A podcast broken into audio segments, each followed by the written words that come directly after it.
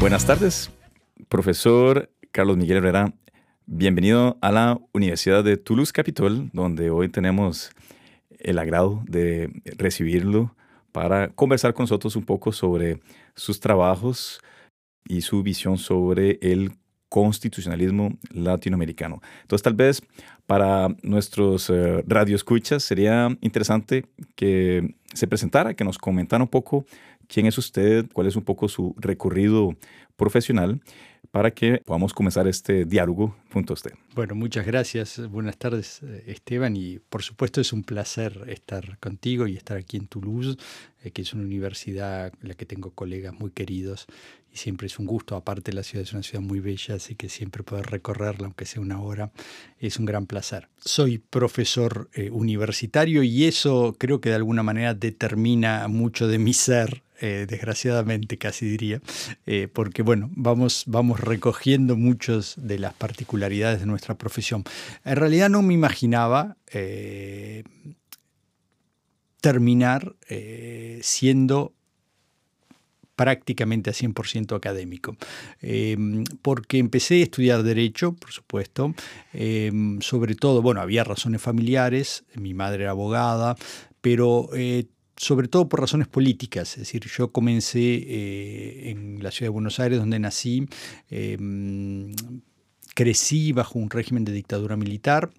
Eh, cuando fui consciente de ello, em, empecé a militar em, políticamente y para hacer caer esa dictadura, que no cayó por supuesto por nuestro impulso, fue más bien eh, por la, guerra de Malvinas, em, pero consideraba eh, que el derecho era la em, mejor manera de eh, poder ser un dirigente político. Porque es una tesis que defiende Max Weber y que es muy cierta, que mi madre me la ponía por delante, porque yo quería quizás estudiar historia o filosofía, y ella me decía, pero no vas a tener independencia, y si a ti lo que te interesa es ser la política, bueno, por esas razones empecé a estudiar derecho, eh, con altos y bajos de alguna manera, había momentos que estaba entusiasmado, había momentos que lo estaba menos, y mm, en cambio muy rápidamente, porque ahí había un sistema de lo que llamaba ayudante alumno, empecé a dar clases, mm, al segundo año que estaba en la universidad, em, sin duda no era muy malo,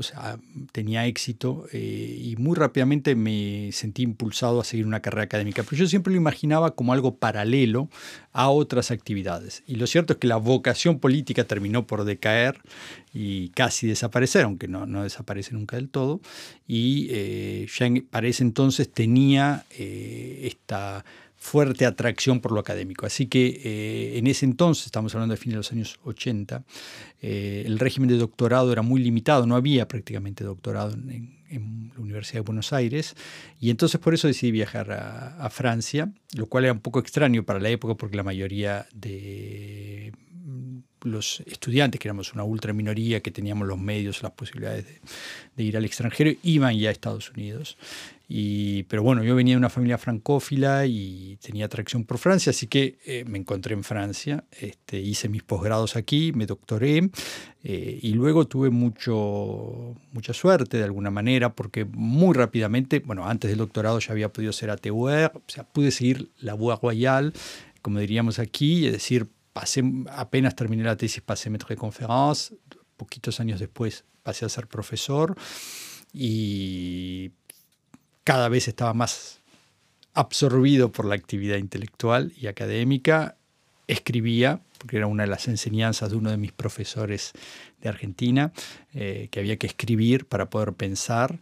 Y mm, bueno, al final, hoy por hoy me dedico a prácticamente a 100% a la actividad académica, es decir, investigación y docencia. Bueno, para todas las personas que nos escuchan, el eh, perfil profesional del profesor Herrera es un perfil eh, atípico en la academia eh, universitaria francesa y sobre todo en el derecho público, porque es alguien que al mismo tiempo puede interesarse en temas de teoría del derecho.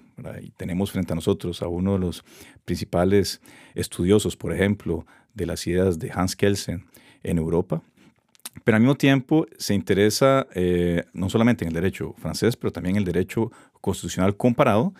Y eh, en ese sentido, su trabajo es muy prolífico y muy interesante. El día de hoy, porque lamentablemente el, tiempo es limitado, hemos eh, escogido hablar de, algunos de sus eh, temas de investigación que tienen que ver precisamente con el mundo hispánico, porque como eh, ustedes saben, la Universidad de Toulouse propone formaciones de Derecho y Mundo Hispánico y doble diplomas franco-españoles que eh, están un poco en la base de nuestra Escuela Europea de Derecho. Entonces, nos parecía pertinente precisamente no solamente sostener una conversación en español, sino eh, sobre el derecho constitucional latinoamericano. Y otra de las eh, características también del pensamiento y de los trabajos del profesor Herrera, que a mi parecer lo distingue un poco de algunos de sus colegas, es el, acercamiento al derecho constitucional pero desde una perspectiva eh, histórica, que era lo que estamos hablando. Entonces, profesor, una eh, pregunta en ese sentido, eh, ¿por qué considera usted entonces que es necesario o casi un deber acercarse al objeto de estudio, en este caso el derecho constitucional latinoamericano, desde una perspectiva histórica? Bueno, sí, es una pregunta compleja. Eh, yo creo que hay que acercarse históricamente. Yo estuve muy marcado por una metodología en los años 90 que se llamó la historia de los conceptos, que fue iniciada por un historiador y filósofo alemán que se llamaba Reinhard Koselleck. Eh, eh, estuve muy marcado por ese approach, es decir, que no es que hacemos historia del derecho, sino que concebimos el objeto, lo reconstruimos tomando en cuenta este elemento diacrónico.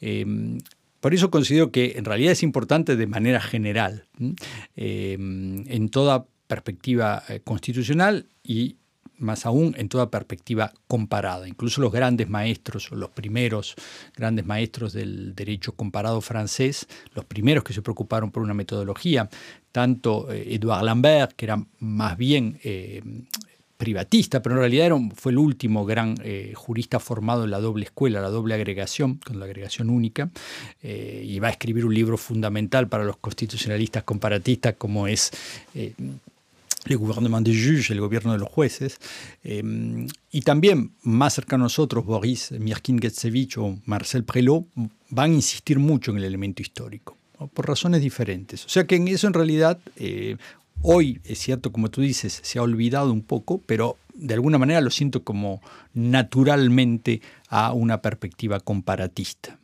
Eh, incluso grandes maestros del derecho comparado como Rodolfo Sacco, eh, bueno, que también era privatista, pero eh, los kelsenianos no creemos mucho entre la diferencia entre público y privado, eh, él también va a insistir mucho, que la empresa de comparación es sobre todo histórica, histórica, no como una historia, sino histórica como un objeto que se concibe históricamente, es decir, con sus rupturas, con sus discontinuidades. En el caso latinoamericano me parece muy importante también con respecto a los debates. ¿Por qué? Porque si podríamos hablar de una tradición del derecho constitucional como disciplina en América Latina, eh, justamente evitaba, cuando se trataba de los problemas teóricos, de teoría constitucional, incluir esta dimensión histórica. Y esto para mí tiene consecuencias muy importantes en la reconstrucción del concepto, es decir, cómo entendemos. Eh, y esto más aún aparece cuando analizamos ahora sí el derecho constitucional latinoamericano como un objeto eh, que se inicia eh, a inicios del siglo XIX y que llega hasta nuestros días. En particular, me parece esto muy importante para definir el carácter del derecho constitucional latinoamericano, porque podemos decir que el derecho constitucional latinoamericano es contemporáneo, aquí ya tenemos una dimensión histórica, ¿no? la contemporaneidad, es contemporáneo al derecho constitucional moderno europeo. Es decir, no se lo puede separar, no es un derecho eh, exótico o no es una tradición exótica, como he sostenido en alguno de estos trabajos, incluso va a entrar al interior de esta eh, gran revolución que es el constitucionalismo de al menos el de finales del siglo XVIII, es decir, Estados Unidos y Francia, eh, también el inglés, pero con características eh, diferentes, al interior de este paradigma el derecho constitucional latinoamericano, que es contemporáneo, va a tener rasgos propios, entre ellos el que yo llamo de radicalización. Bueno, y volviendo a esto, eh, del análisis histórico, usted evoca entonces que es necesario tomar en cuenta algo que parece una evidencia en otras disciplinas, pero que a veces en derecho lo olvidamos, que es el contexto económico, político y social. Y para usted eh, no hay forma de entender el derecho constitucional latinoamericano, ya sea en el siglo XIX, ya sea en el siglo XX, eh, sin eh, mirar lo que estaba sucediendo en los diferentes países latinoamericanos en ese momento. Eh, usted lo aborda muy bien en, estos trabajos que usted ha hecho al respecto, pero si pudiésemos hacer un, pequeño resumen de las especificidades latinoamericanas en estos periodos a nivel económico, eh, político y social que van a hacer que, si bien es cierto, nos inspiremos en América Latina de las elaboraciones europeas, en algún momento también haya eh, una ruptura o una elaboración también propia a América Latina. Sí, hay todo un conjunto de especificidades. Bueno, sí, digamos, sería quizás muy difícil abordar hoy eh, eh, dos siglos eh, y más de historia. Pero lo que tú dices es, exacto porque a mí me parece que uno de los grandes problemas recurrentes, aunque no, no, siempre estoy de acuerdo cómo se lo plantea, pero uno de los problemas recurrentes cuando se habla de derecho constitucional latinoamericano es el problema de la eficacia de ese derecho, es decir, constituciones que quizás son muy bellas, muy, muy armónicas, pero que en la realidad no tienen eh, existencia. ¿no? Esto que teorizaba eh, un comparatista alemán muy conocido en el periodo inmediato de la segunda posguerra, que era Karl Lowenstein, eh, y que hablaba de este tipo de constitucionalismo. Más semántico. Claro, exacto. Mm. Que no corresponde. Eh, él, lo que decía de América Latina, en particular porque era especialista del Brasil, eh, había trabajado mucho sobre el Brasil, él decía, bueno, aquí, y esto lo, distinguía, en un pensador de guerra fría, digamos, lo distinguía de las constituciones comunistas, él decía, bueno, aquí el problema en realidad es que todavía el cuerpo no se adapta al traje. Él decía, a diferencia del derecho constitucional del norte, por así decirlo, que es hecho a medida, el constitucionalismo del sur y latinoamericano, sobre todo el pensado en América Latina, es prêt à porter. Entonces, a veces no, calza bien el cuerpo porque hay que hacer régimen o porque hay que eh, corregirle la manga, pero ya se va a adaptar. Eh, pero el cuerpo era eh, exterior al derecho. Bueno, yo creo que esta separación ya de por sí es problemática. ¿Por qué? Porque el derecho constitucional mismo tiene formas de eficacia que no corresponden necesariamente con el constitucionalismo en el sentido liberal, que era el problema de Lowenstein, es decir, eh, aquí quizás es algo que te interesa abordar también hoy, es decir, que muchas veces se toma como la noción de constitucionalismo eh, como una noción esencial, esencialista, ¿no? Como que el constitucionalismo es un contenido que existe una vez y para siempre. Eh, yo creo que el constitucionalismo conserva, por supuesto, un núcleo de sentido, que hace que en realidad, en sentido estricto, tenemos que hablar de constitucionalismo solo a partir eh, del siglo XVII, finales del siglo XVII y sobre todo a partir del siglo XVIII, eh, hay un elemento que es el de limitación de poder. Al mismo tiempo, las formas de limitación han cambiado, los contrapoderes cambian, porque los poderes también son diferentes. Entonces, eh, a mí me parece que es muy importante ligarlos a los contextos que nos permiten comprender esto.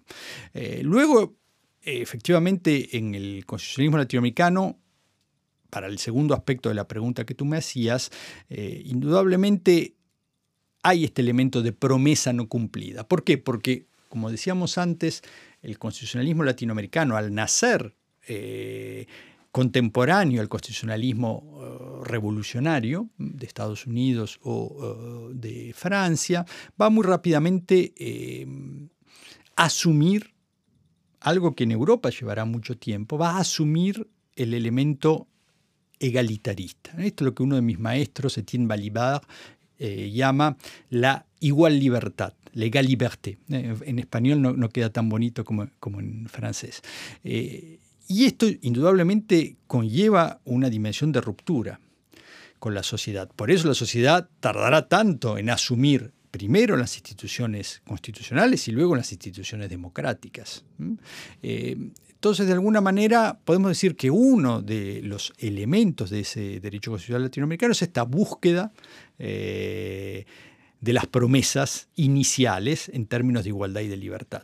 Bueno, y eso me, parece muy interesante porque usted al mismo tiempo eh, se identifica como kelseniano. Esto es algo compatible, es decir, la búsqueda de la eficacia, como usted la está hablando en estos términos, es algo que normalmente no se aborda tanto cuando se sigue o se estudia Kelsen. Usted logra eh, conciliar diferentes ideas para tratar de, no desconectarse tampoco de la, de la realidad social. Exacto. Bueno, eh, es muy interesante, también es una cuestión compleja, eh, porque el tema de la eficacia en Kelsen siempre se lo asocia con, con justeza al concepto de validez. Y en general, los eh, juristas que insisten sobre el concepto de eficacia tienden a disminuir el concepto de validez. Em, a mí, justamente, eh, en todo caso, el concepto de validez, eh, inscribiéndose en esta lógica que inicia Kelsen, pero que también continúa Hart eh, en su polémica con Alf Ross, a mí me parece que el concepto de validez no debe ser abandonado. Y es muy importante cuando se hace derecho constitucional, cuando se hace derecho en general, tener siempre presente esta dimensión de validez que no reduce, no se reduce a la eficacia, a los hechos. Es una condición, dice Kelsen. La eficacia es una condición eh, de la validez. Em, ahora bien, efectivamente, de alguna manera, corro un poco la mirada más hacia el problema de la eficacia, sin, eh, sin reducir el concepto de validez.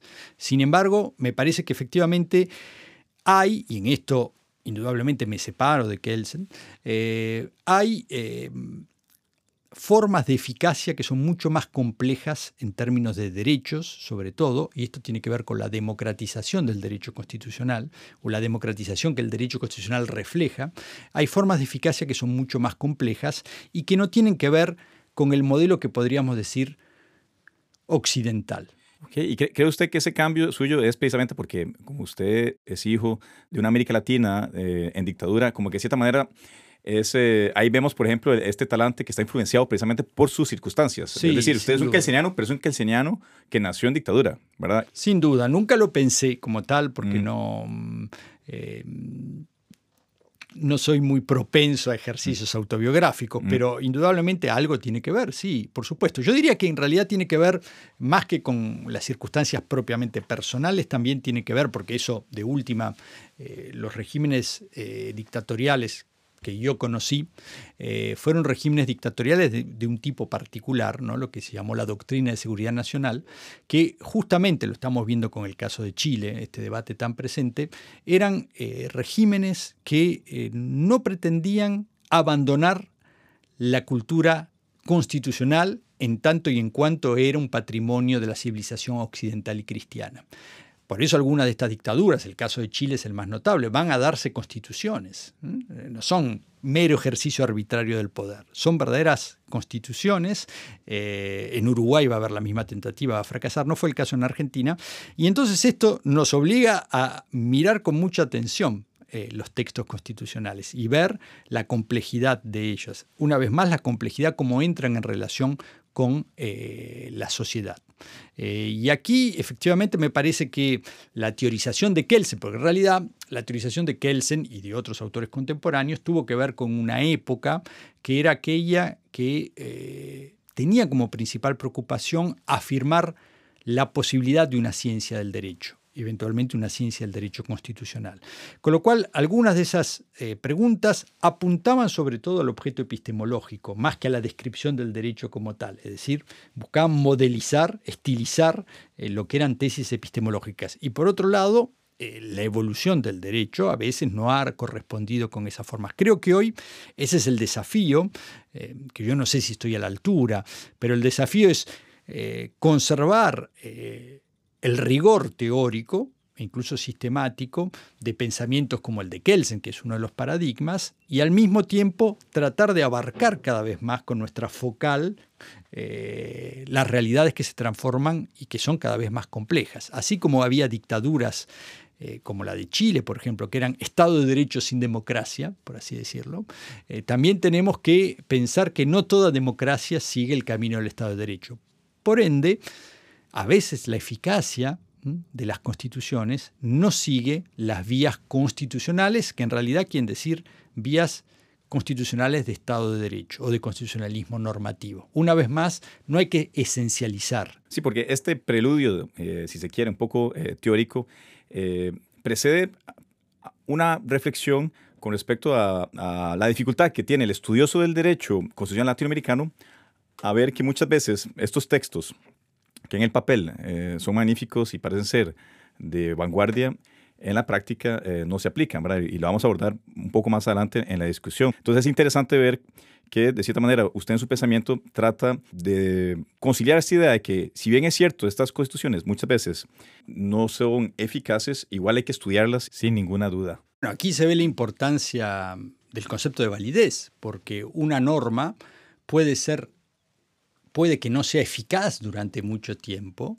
y por pero sin embargo puede activarse muy posteriormente. Esto no es un caso de América Latina, esto lo conocemos en Francia, la Quinta República.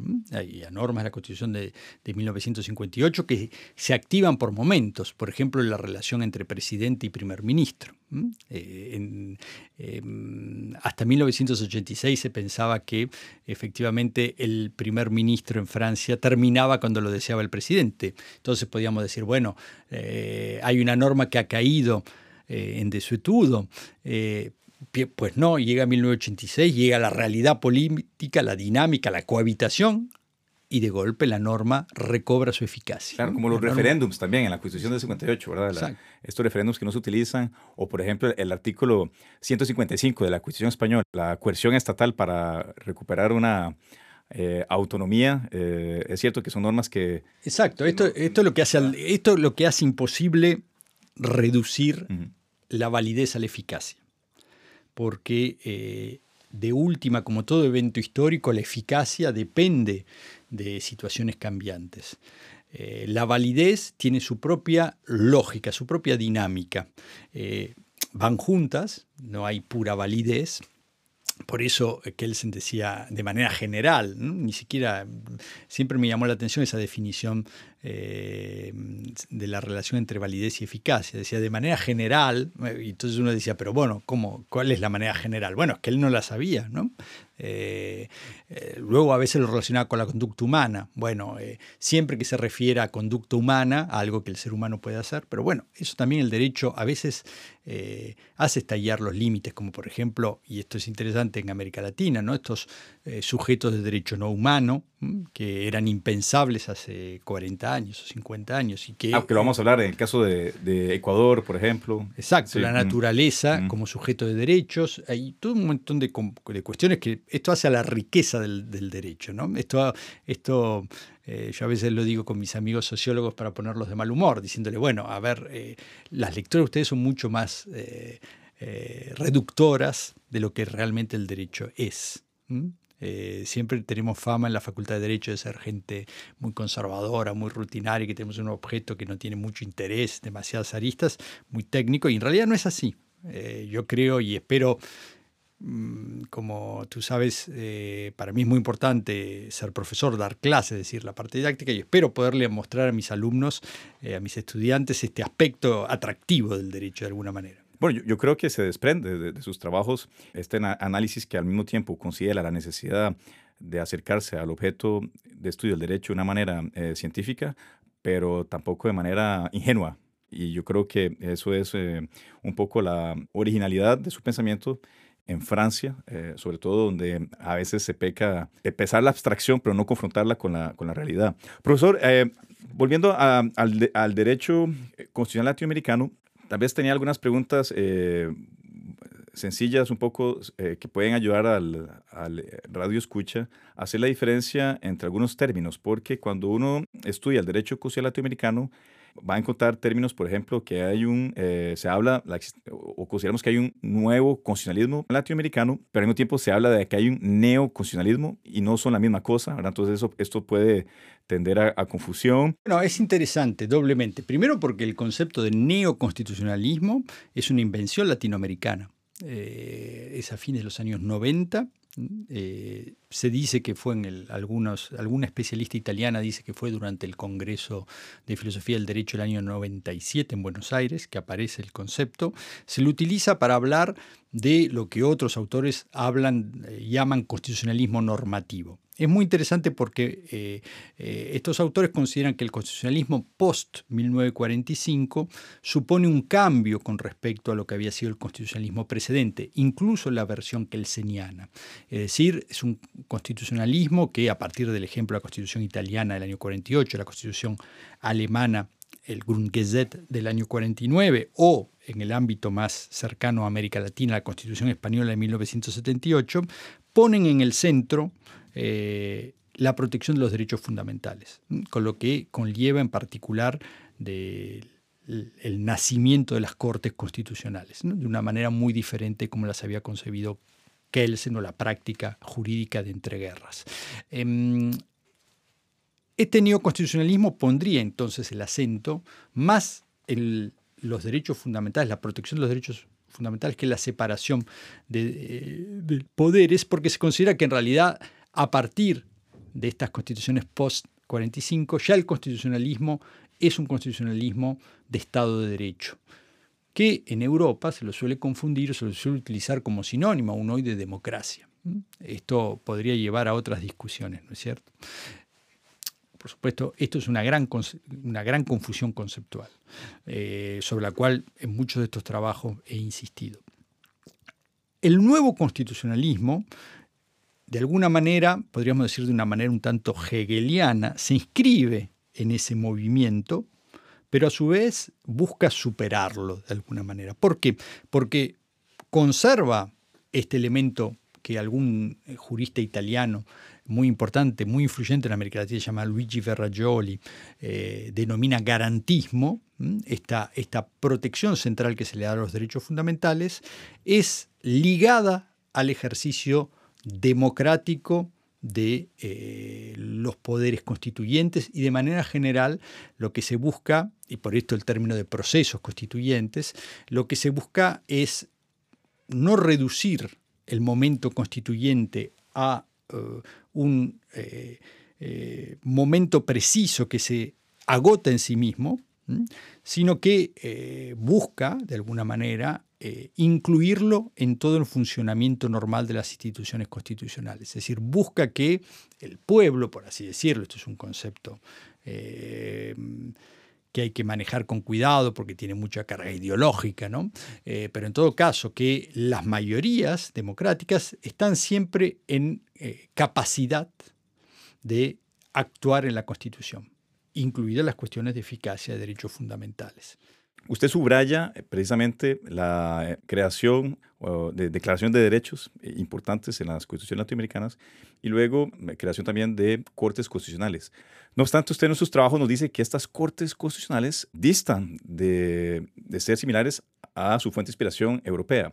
¿Cuáles son las particularidades de las cortes constitucionales creadas o de las jurisdicciones constitucionales creadas en América Latina para usted conforman verdaderamente un nuevo cuerpo de jurisdicción. ¿Por qué son tan diferentes a las europeas? ¿Qué es lo que las vuelve especiales? bueno, em, si tomamos el modelo, el, primer gran modelo de corte constitucional latinoamericana, que algunos de los teóricos del nuevo constitucionalismo consideran que, marcan el nacimiento de esta corriente, que es la Corte colombiana, por ejemplo, eh, a mí me parece, y esto la Corte lo asume por lo menos en sus primeras decisiones, luego ha ido evolucionando también la institución, pero lo asume muy claramente, y va a ser el caso de otras cortes como la Corte Sudafricana, asumen em, una concepción de la separación de poderes diferente.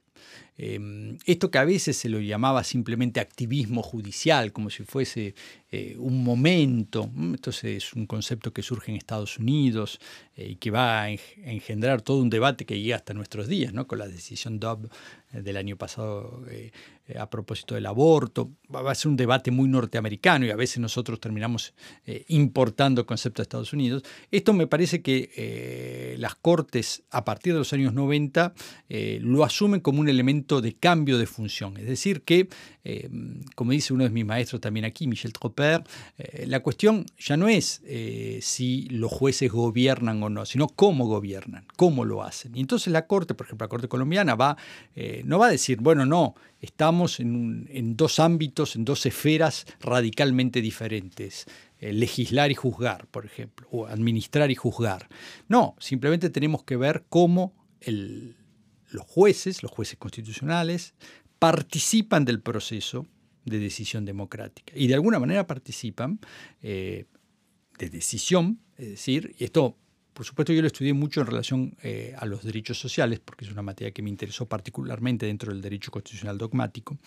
esto genera un cambio importante con respecto a lo que había sido la tradición de las cortes europeas y sobre todo la corte alemana, ¿no? que había dado un poco la eh, en algunas decisiones muy conocidas en el año 72, en el año 1982, eh, que consideraba que, por ejemplo, eh, había ámbitos de gobierno o ámbitos de decisión para los cuales el juez no estaba estructuralmente preparado. Aún hoy en materia de lo que podríamos llamar las políticas judiciales se acepta que eh, el juez pueda tener esta función. Claro, esto conlleva a su vez, y esto también es un cambio interesante que con respecto a la tradición americana, eh, de ruptura con respecto al modelo de la Corte Suprema norteamericana, esto supone que los jueces eh, por ejemplo, duran en los cargos eh, mucho menos tiempo, no pueden ser jueces a vida, eh, tienen que tener formas democráticas más marcadas, tanto de selección como de decisión. Hay muchas cortes en América Latina, incluso cortes supremas,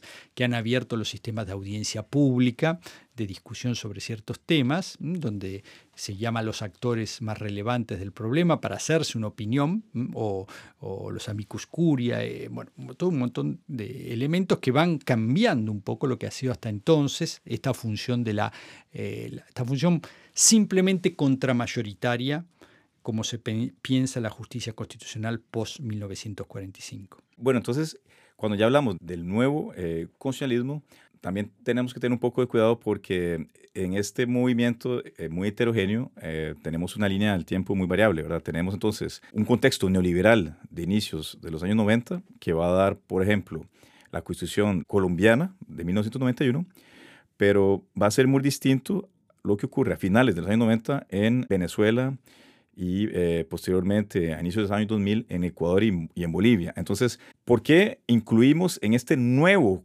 constitucionalismo latinoamericano eh, historias tan diversas? Bueno, es una pregunta muy interesante. Em, primero que esto ya nos prueba el hecho de que tú hables de un contexto neoliberal para la Constitución colombiana del 91 y uno post-liberal para, a partir de 1999 y la Constitución venezolana, nos muestra que política y derecho conservan dimensiones específicas, no son lo mismo, no son lo mismo. El derecho tiene una lógica que a veces eh, supera eh, su propio horizonte político.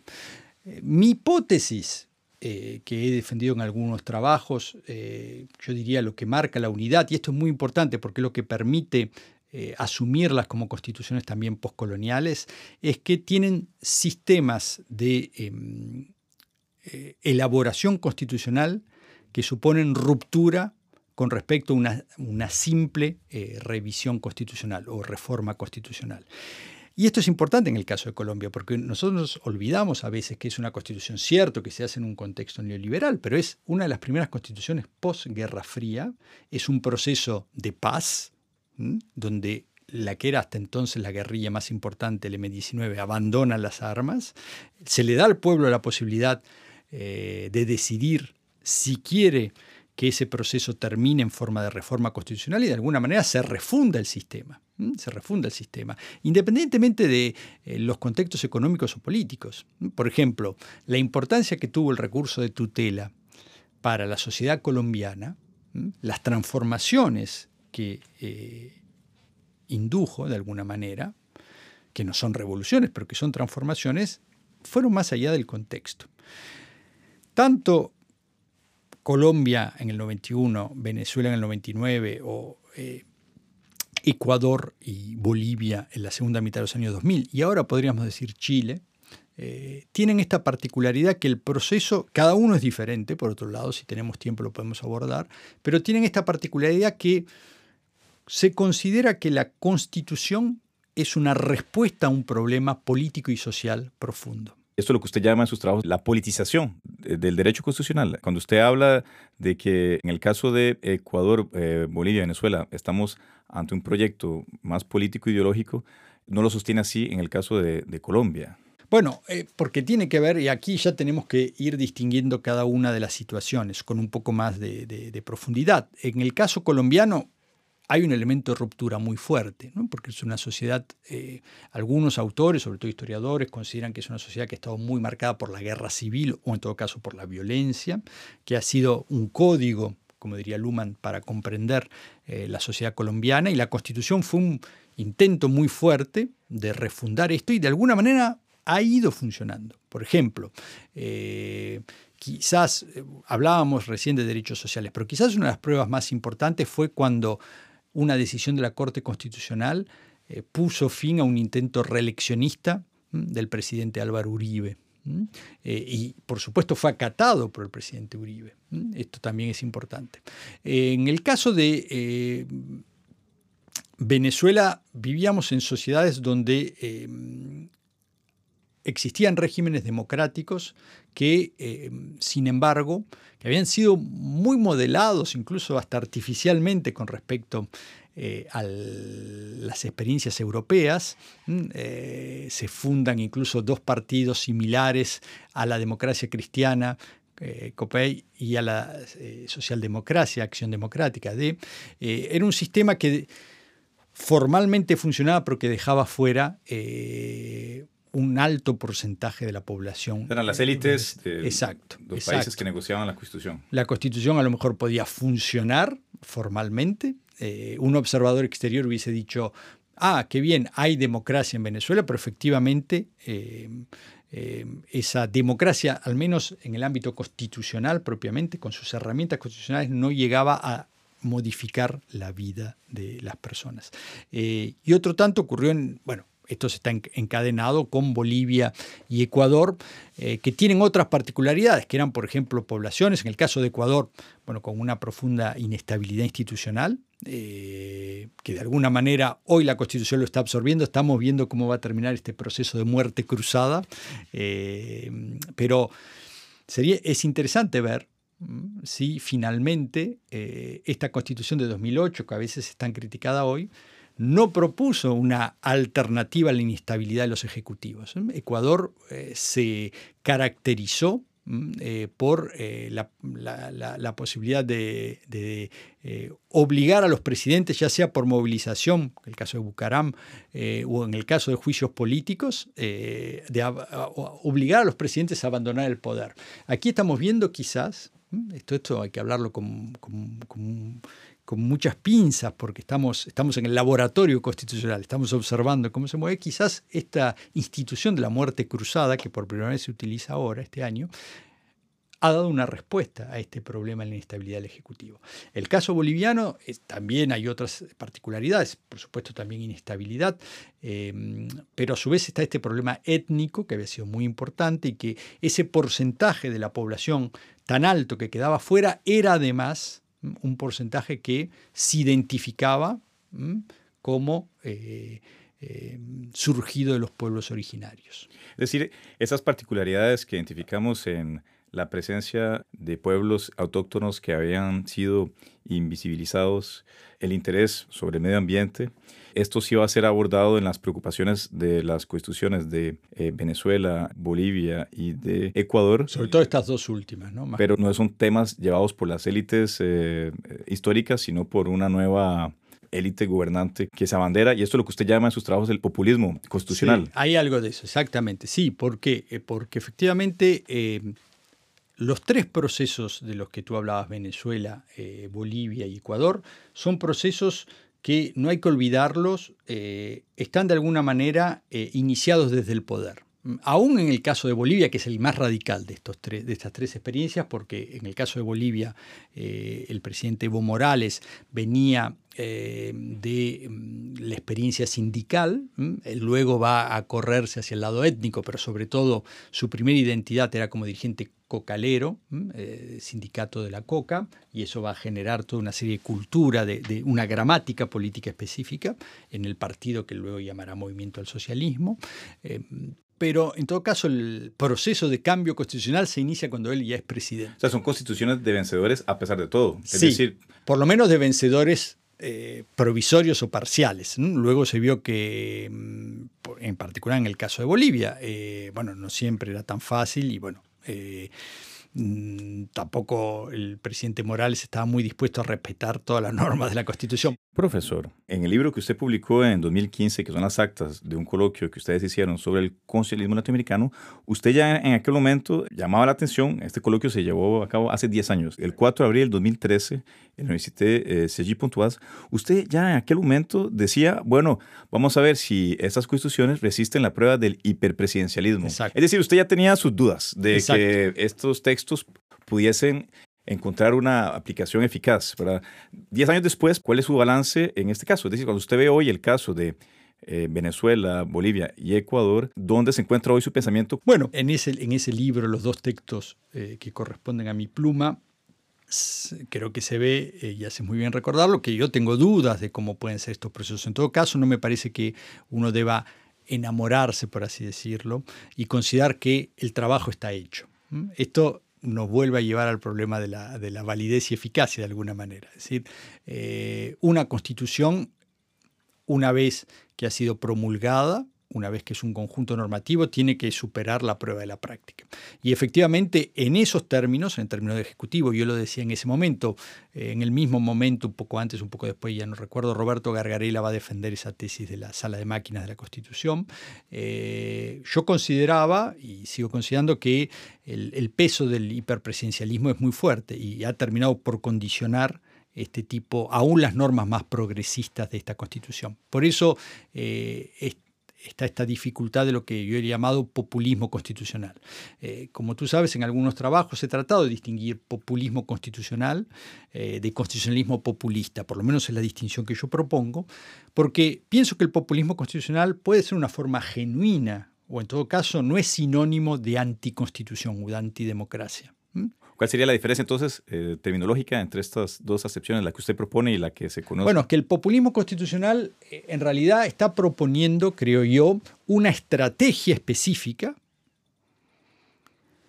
que no rompe con el constitucionalismo en términos de contrapoder o de garantía de derechos, si tomamos la vieja definición del artículo 16 de la Declaración de 1789, ¿eh? separación de poderes y garantía de derechos. Simplemente está proponiendo una estrategia específica que en el caso latinoamericano eh, ha tenido incidencia en un sentido democrático y casi diría también constitucional.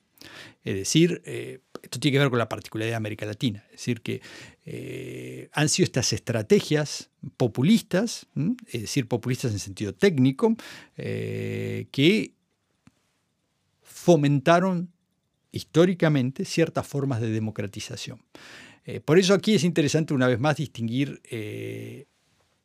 lo que yo estoy describiendo de lo que eh, yo quisiera que fuera. Es decir, yo no creo, y esta es una diferencia muy grande que tengo con, por ejemplo, algunos teóricos del populismo como Ernesto Laclau, eh, yo no creo que deba hacerse eso. No creo que América Latina tenga solo eh, esa vía, como algunos de los defensores de estas ideas sostienen. Simplemente constato, observo, que esa vía existió y que no fue una vía antidemocrática o anticonstitucional. Una vez más, en el caso de Bolivia o de Ecuador, más quizás aún en el caso de Venezuela, podemos decir que esas constituciones no cumplieron con sus sueños, con sus aspiraciones. Eh, pero esto sería un, juicio demasiado eh, poco matizado, me parece. Primero porque todavía el tiempo constitucional es largo y eh, tenemos que observar muchas de estas cosas. Lo decíamos recién por la Constitución del Ecuador, nadie hubiese dicho que la institución más interesante de la Constitución de 2008 era la muerte cruzada, pero quizás ahora estamos viendo que tiene un poder particular. Efectivamente, en lo que eran sus políticas anti-extractivistas, la Constitución ecuatoriana no cumplió con esas promesas, pero no quiere decir que no las pueda cumplir. En todo caso, ha abierto... Eh, la, boliviana, la, boliviana, en ese sentido sí, sí ha... Podemos decir un poco más, un poco, más. Pero eh, desgraciadamente, bueno, aquí entran los condicionamientos económicos y sobre todo políticos, y por eso es, tan complejo este tema del hiperpresidencialismo. Eh, las élites políticas muchas veces aspiran, pero esto no es nada, no es nada específico de América Latina, ocurre lo mismo en Francia. Em, pierden una visión de largo plazo, eh, aspiran a conservar el poder el mayor tiempo posible em, y entonces buscan los caminos más fáciles para responder a ciertas demandas populares y en, estos, en estas economías, tanto la de Venezuela como la de Ecuador y la de Bolivia, eh, la extracción sigue siendo la forma más rápida. Sí, bueno, también yo me refiero que tal vez ahora eh, se ha eh, sacado de la órbita privada y ha sido asumido por el Estado, ¿verdad? Pero que sigue siendo extractivista, lo, sigue siendo. decir, que la, sí, no, que la promesa de protección del medio ambiente ha sido muy relativizada. Hubo intentos que fueron interesantes, como el del presidente Correa en su momento, si tú recuerdas, que había propuesto a la comunidad internacional no retirar el petróleo que estaba en el subsuelo de ciertas zonas, sí obtenía en contrapartida una renta de alguna manera. Sí, eh, recuerdo, y vamos a ver, y, la argumentación eh, tenía cierto sentido, ¿verdad? Decir un poco, el, eh, dejen de decirle a América Latina qué hacer con sus recursos naturales porque ustedes ya los explotaron, hicieron fortuna con esos recursos, entonces si no quieren que nosotros explotemos los nuestros, pues páguennos lo que dejamos de percibir por, por no explotarlos. Es una discusión interesante, tenía el mérito de hacerlo y yo no creo que el presidente Correa era de mala fe cuando lo planteaba. Eh, era, era, al menos una discusión interesante que planteaba la hipocresía de los países del norte con respecto a los países del sur. En todo caso, muestra que los problemas de defensa eh, del planeta son problemas globales. Ahora, no es un problema de un país.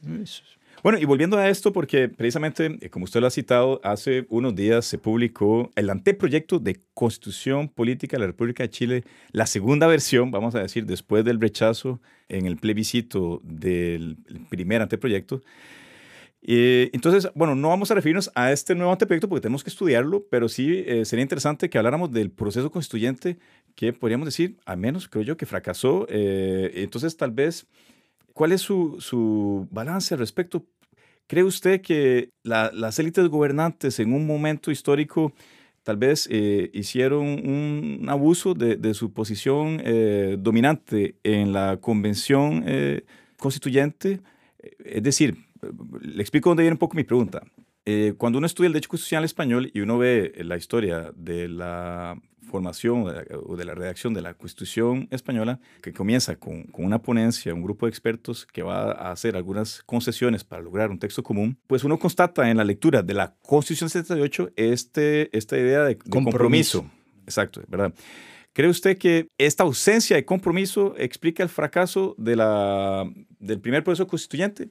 ¿Cree usted que tal vez eh, las izquierdas eh, gobernantes en Chile tal vez se aprovecharon de que, de que tenían mayorías suficientes para imponer su, visión y que esto es lo que lleva a la situación actual o que más bien es simplemente como pasa en Francia, que ante la impopularidad del presidente en un momento dado, pues la, la población eh, lo sanciona en la primera consulta ciudadana que se hace en ese contexto. ¿Cómo, cómo lo ve usted? ¿Cuál ha sido su, su, análisis al respecto? Bueno, son, hay muchos elementos que hacen compleja también una vez más la, respuesta. Eh,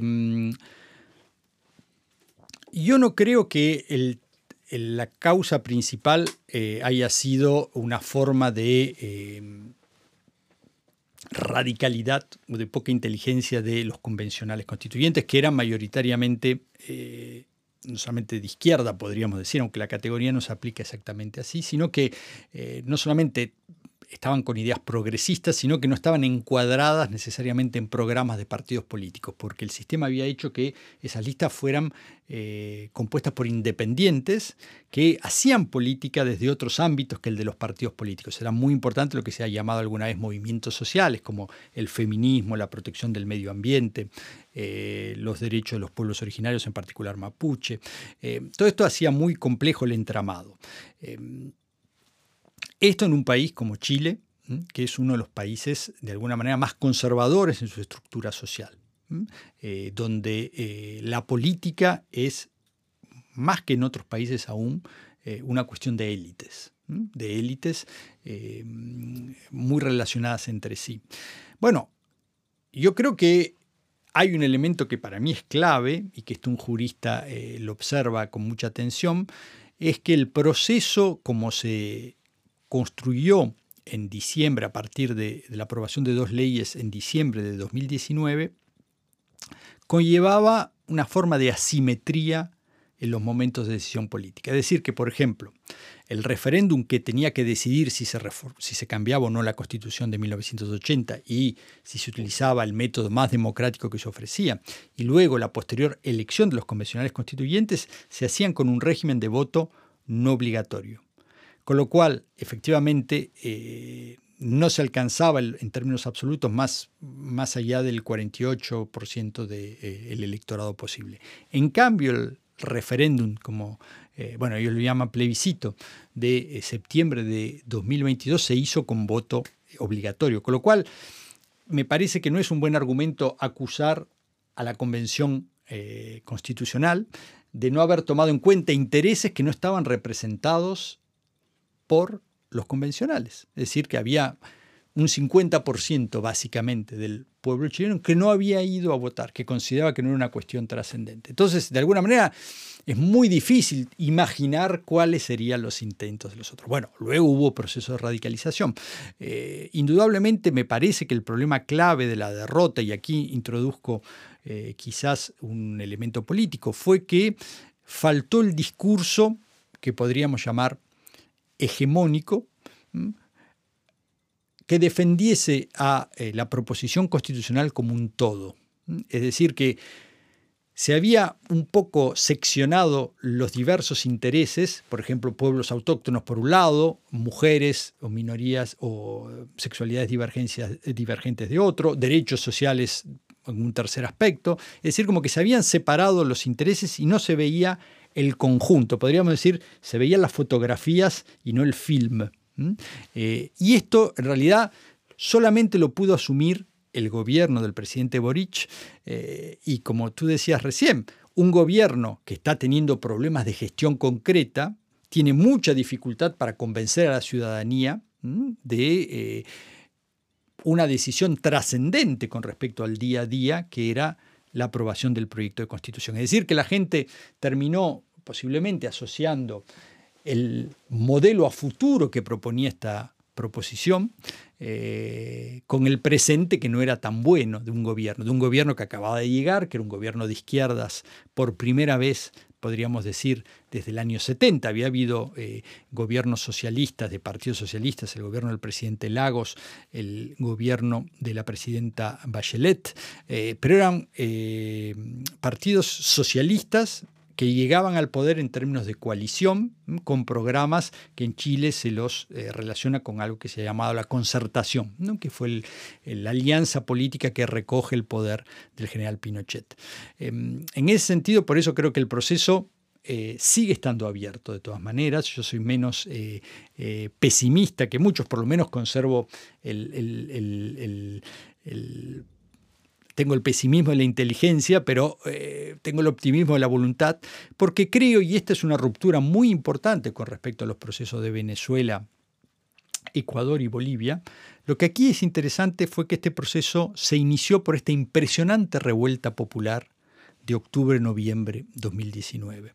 Y a mí me parece que esa es una marca muy fuerte que va a persistir aún en este texto de anteproyecto, que no sabemos qué suerte va a tener, porque este anteproyecto fue redactado por una comisión de expertos eh, que son universitarios y en realidad mayoritariamente juristas, eh, a partir, propuestos por los partidos políticos. Exacto, propuesto por el Parlamento a partir de eh, una mínima de puntos que debía ser respetadas, un poco como se había redactado la Constitución de 1958.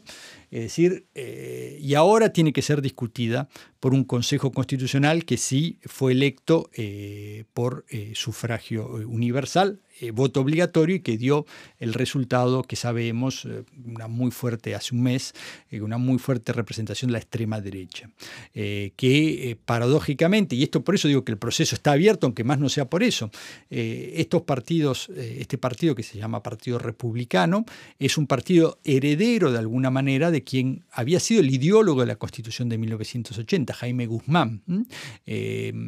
la familia Cast, sobre todo el hermano del la actualidad del partido, era un hombre muy cercano a, Guzmán eh, y que había sido el cerebro de la Constitución de 1980. Por ello, eh, este partido sostenía que no había que reformar la Constitución. Pero ahora, ¿qué va a ocurrir? Esto es muy interesante, sobre todo que en diciembre, el 17 de diciembre próximo, otra vez el pueblo será llamado a decidir sobre la proposición que será redactada por este Consejo Constitucional.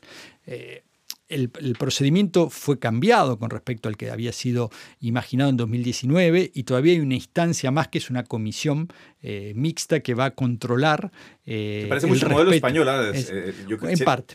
Tiene una impresión de que se inspiraron del proceso constituyente en Parte, sí, pero yo subrayaría esto que el modelo español del año 78 es un modelo típico de transición democrática, este concepto que va a surgir a partir de la experiencia española. ¿no? Había habido experiencias históricas que quizás se parecían, pero la transición como concepto de derecho constitucional y de ciencias políticas aparece a partir de la experiencia española tras la muerte del dictador Franco Aquí lo que fue interesante es que el proceso había sido iniciado de alguna manera desde abajo.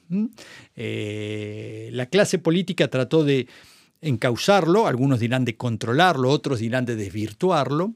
Eh, es probable, pero que haya un poco de cada uno, de encauce, de desvirtuación, de instrumentalización, pero lo cierto es que los procesos son dinámicos y de alguna manera sigue estando abierto, quizás un poco menos abierto que el año pasado, pero existe todavía la posibilidad de, em, sobre todo, marcar un antes y un después con respecto a esta larga transición, podemos decir, que vivió Chile desde 1989 hasta 2019.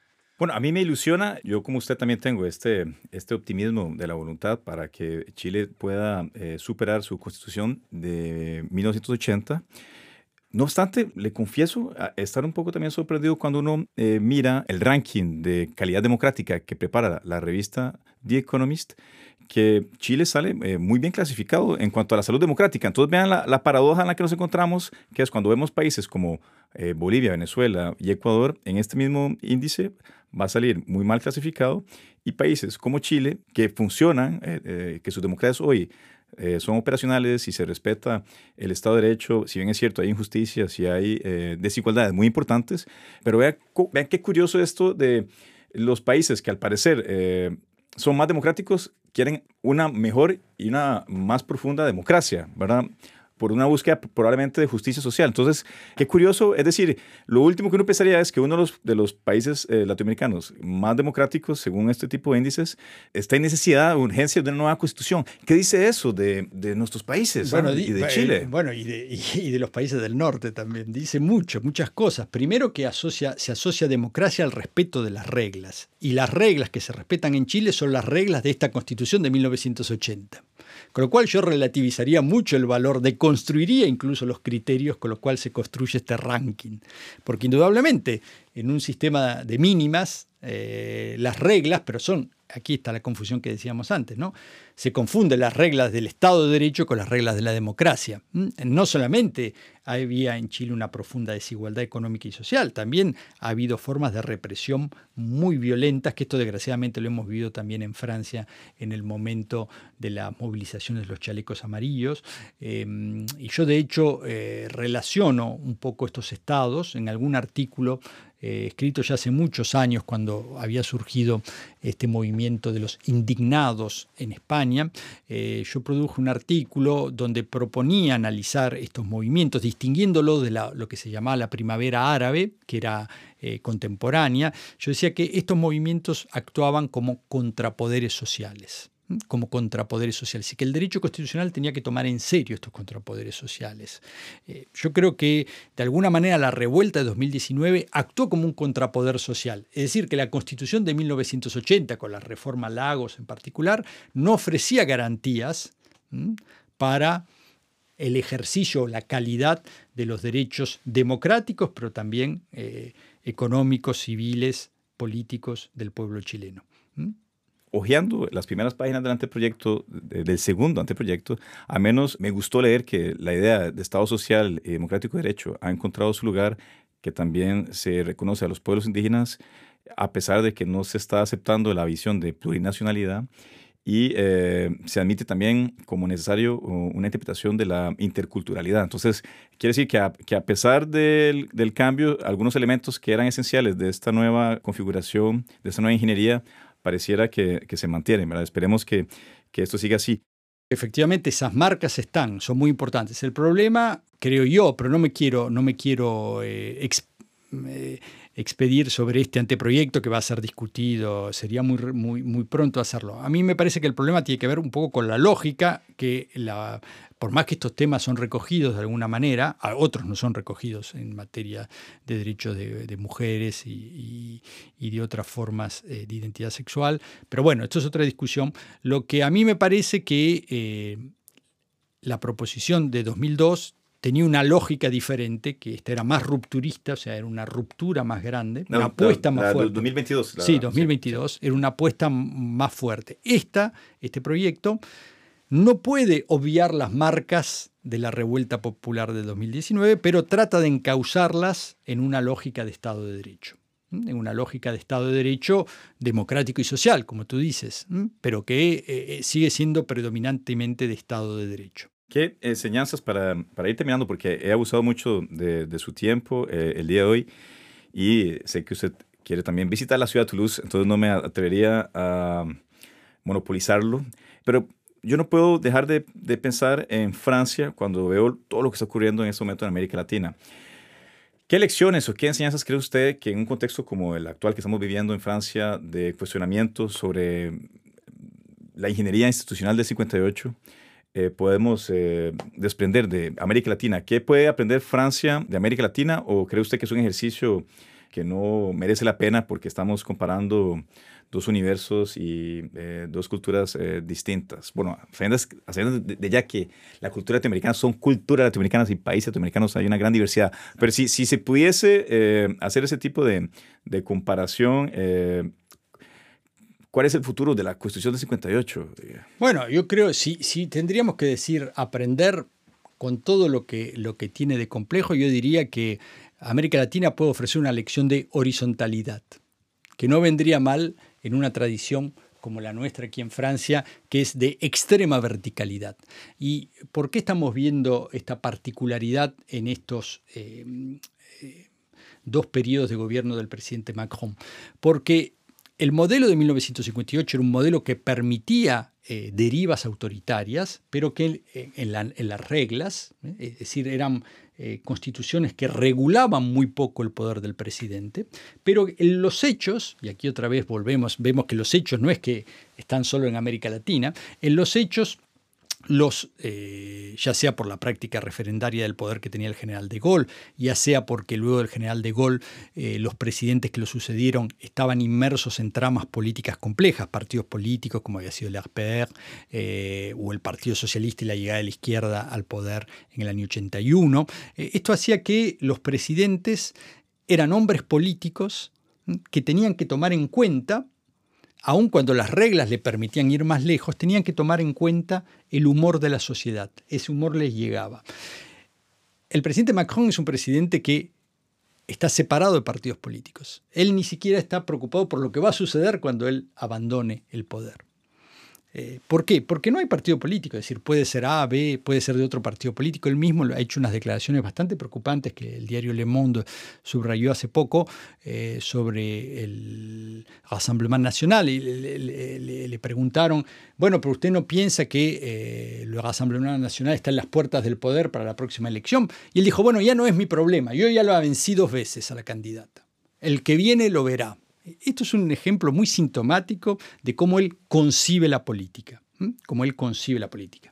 Em, en ese sentido, creo, y lo han mostrado eh, los eh, hechos recientes con respecto a la, modificación de la ley jubilatoria, creo que necesitamos eh, esta lección de horizontalidad y yo creo que diría,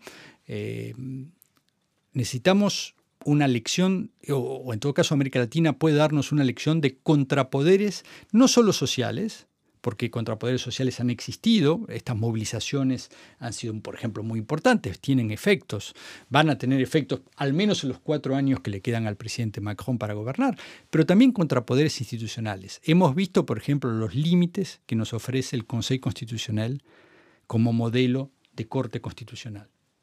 Realmente creo que una vez más queda a las claras que eh, no funciona como contrapoder. Y aquí América Latina puede ofrecer algunos ejemplos también interesantes. Por supuesto, eh, esto ningún ejemplo tiene un valor absoluto, es decir, tiene sus contracaras, pero en todo caso yo diría, eh, estamos necesitando una democratización en un sentido de horizontalidad de las instituciones republicanas francesas. Yo hace mucho ya he sido un partidario de lo que se ha llamado la Sexta República, eh, que es una discusión muy rica que se da entre constitucionalistas y politólogos, que no por casualidad ponemos el eje en la institución del presidente de la República, eh, tal como existe del año 58, y que con las modificaciones, sobre todo la reforma del quinquenio, la modificación del calendario electoral y luego la la personalidad misma del presidente Macron, o en todo caso la historicidad eh, de su mandato, ah, ha hecho que estemos llegando, creo, al agotamiento de esas formas en una sociedad democrática. ¿Cree usted que esa eh, constitución de la Sexta República pueda crear una parte dogmática a la latinoamericana o la española? ¿O cree usted que la tradición eh, francesa que hace que se reenvíe en el preámbulo a la declaración es tan fuerte que es difícil imaginar una parte dogmática como la de la Constitución española o de las constituciones norteamericanas. ¿Cree usted que esta tendencia a hacer reenvíos a preámbulos, a la declaración, a la Carta del Medio Ambiente, es algo que se pueda eh, superar o que la tradición francesa se va a imponer y no, no vamos a ver una parte dogmática como en la gran mayoría de, constituciones eh, contemporáneas? No, yo creo que mm, Estamos haciendo ciencia ficción, ¿no? No sabemos qué ocurrir, ni siquiera sabemos si se va a modificar la Constitución. Creo que no, que ha habido una ruptura con respecto a lo que fue hasta entonces el modelo podríamos llamar administrativista del año 1958, donde se reenviaba simbólicamente a eh, la Declaración de 1789. No hay que olvidar que ya la Constitución de 1946, mejor dicho, el proyecto de abril de 1946, que fue rechazado por referéndum, tenía una parte dogmática muy importante. Buscaba innovar radicalmente en ese aspecto, dejando de lado la Declaración de 1789. Yo creo que el valor simbólico va a quedar, pero hay como una demanda, yo creo, de formulación dogmática eh, de derechos, no solamente por una eh, evolución eh, latinoamericana o global, sino porque, por ejemplo, la propia jurisprudencia de la Corte Europea de Derechos Humanos ha dejado en claro que debemos modificar nuestra estrategia en materia de reconocimiento de derechos. Y esto va a suponer el cambio, por supuesto, de, otros, de otras instituciones como el Consejo Constitucional actual e incluso el Consejo de Estado. Eh, algunos juristas eh, importantes, constitucionalistas importantes, han propuesto la, desaparición del Consejo de Estado, que sigue siendo una particularidad del modelo francés, para convertir, para transformarlo en una vera corte administrativa, como existe, por ejemplo, en Alemania o en España. Eh, bueno, todo esto estaría abierto, uno nunca puede saber, pero a mí mm, mi intuición me diría que tendríamos que modificar nuestra manera de entender los derechos. Me parece que es una demanda social. Es una demanda social. Lo que fue muy interesante cuando yo estudié el 15M y luego en algunos trabajos posteriores, cuando traté de analizar los escritos, podríamos decir el saber que se produjo en torno de los chalecos amarillos, eh, llamaba la atención el recurso al término derechos en esas movilizaciones. Yo creo que esto es sintomático. El hecho que las movilizaciones sociales de los años 60 o 70, las reivindicaciones no hablaban en términos de derechos, de derechos en sentido jurídico de la palabra. eran reivindicaciones. Aquí está apareciendo esto que me parece sintomático. Entonces, si se produce un cambio constitucional en Francia, yo no lo veo ahora, pero se podría. ¿Cree usted? Porque eh, yo le confieso que cuando leo un poco eh, sus trabajos también sobre pensamiento eh, y teoría postcolonial y también sus referencias a um, algunas de las obras de lo que llamamos las epistemologías del sur, yo veo el interés que puede tener la Academia Francesa en mirar Francia con epistemología del sur, con pensamiento postcolonial. ¿Cree usted que esto puede ayudar o que, que dé algunas pistas a la perspectiva de una sexta república, un cambio eh, teórico que, que, aborde o que incorpore este, esta entramos visión. Entramos en una cuestión también compleja porque nosotros tendríamos que abordar en Francia, eh, por ejemplo, la importancia del concepto de república tal como se ha ido reconstruyendo, sobre todo a partir de la Tercera República Francesa eh, o, el de laicismo, ¿no? Eh, eh, por eso ha habido tantos problemas en Francia, pero ya ha pasado otras veces en la historia de recepciones de pensamiento. Francia tiene, ha tenido siempre, eh, tiene aún hoy un gran problema para tomar en serio las epistemologías postcoloniales, estas denuncias políticas que se están haciendo en estos momentos sobre wokismo, que, hacen a veces un poco reír, o interseccionalidad, se, toma que es un concepto técnico de inter, interseccionalidad se lo toma como un desafío político. Bueno, esto tiene que ver con muchas realidades complejas. Yo creo en todo caso que el carácter eh, post-imperial de Francia eh, está hoy mucho más presente que en el año 1958. Es otra Francia, es otra Francia, y un proceso de transformación constitucional va a tener que tomar en cuenta estas nuevas reivindicaciones que surgen de la realidad eh, posimperial, como dicen algunos teóricos de Francia, es decir, un país, eh, y aquí cuando estamos hablando de poscolonialismo, en uno de estos trabajos nosotros insistíamos en poner eh, el guion eh, para distinguir el postconstitucionalismo sin guion, que puede, puede, ser un proyecto o una propuesta del post guion constitucionalismo, perdón, postcolonialismo, que es una realidad histórica. ¿Mm? Francia es un país que ha eh, sido una de las grandes eh, potencias coloniales, que está, eh, que desde hace muchos años la sociedad francesa está siendo transformada por el, regreso de esos hijos pródigos de alguna manera, y esa transformación va a verse reflejada, creo yo, en el debate. ¿Cuál puede ser el interés o el aporte de estudiar el derecho constitucional de esta manera para los estudiantes de derecho de hoy. Es decir, formar estudiantes eh, de derecho, estos que están eh, ingresando a la facultad, que ahora en septiembre van a hacer su primer curso de introducción al derecho público y posteriormente sus primeros cursos de derecho constitucional. Eh, ¿Cuál puede ser el, aporte de, cambiar esta manera clásica en la que se enseña el derecho, de aportar estas ideas, de hacer este análisis histórico que usted realiza, de aportar estas, estos cambios teóricos, para que al mismo tiempo muestran que uno puede ver el, el derecho como una ciencia, pero no desconectada de la sociedad? ¿Cree usted que es necesario en ese sentido, también hacer avanzar la manera en que hoy se imparte el derecho público y el derecho constitucional en Francia? Sí, yo creo que sí. Eh, bueno, yo creo que el aporte principal va a ser el de la complejidad, es decir, el estudiante de primer año va a ver, primero que el derecho es un instrumento atractivo, ¿Por qué? Porque lo hemos sostenido en algún otro trabajo más teórico que se llamó Análisis Jurídico de X, que lo, hemos lo firmé con, tres colegas muy, muy apreciados. Eh, les va a mostrar que el análisis jurídico, como decíamos hace un rato, eh, no es eh, algo hecho de tecnicismos y de formalismo, sino que puede alcanzar elementos muy importantes de la realidad desde una óptica específica, que es la óptica jurídica. Y por otro lado, va a ver que el, que el concepto de derecho y el de derecho constitucional, pero también podríamos decir el de república, el de Estado, eh, es mucho más complejo que nuestra propia realidad nacional. Lo va, de alguna manera, a deconstruir como se dice, para mostrarle que hay muchas más facetas. Y esto es fundamental, al menos desde el punto de vista de un profesor.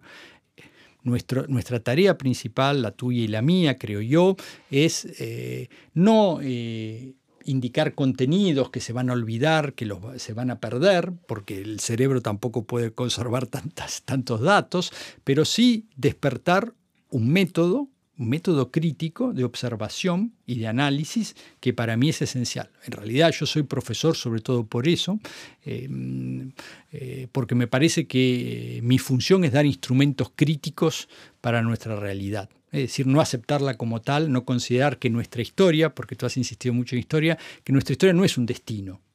que la historia es un fenómeno complejo de relaciones que se transforman, que cambian, que avanzan, que retroceden. Y esto creo que es muy importante hacerlo desde las facultades de derecho, que muchas veces se lo ve como un ámbito conservador eh, o tradicional. Bueno, muchas gracias, profesor Herrera, por, sus consejos, por sus explicaciones, eh, por sus ideas. Y eh, espero que la próxima vez que nos veamos podamos hablar entonces ya más concretamente del caso chileno. En serio, muchas gracias, ha sido un gran gusto, he aprendido muchísimo. también agradezco a, a Loic Conte en la técnica por acompañarnos esta tarde soleada aquí en el sur de, de Francia. Eh, y, gracias a todos ustedes que han eh, escuchado. Eh, esperamos que se interesen por el constitucionalismo latinoamericano en lengua española para que también practiquen su español. Profesor. Muchas gracias por haberme recibido. Creo que también para los estudiantes es ver acentos diferentes, diferentes maneras de hablar el español. Esto es muy importante. Em, y por supuesto, estoy dispuesto a volver cuando, cuando ustedes digan. En noviembre estoy invitado otra vez a Toulouse, eh, así que puede ser otra ocasión, aunque todavía no vamos a tener el resultado del proceso constituyente chileno que nos interesa tanto. Bueno, pues nos veremos en noviembre, sin duda alguna.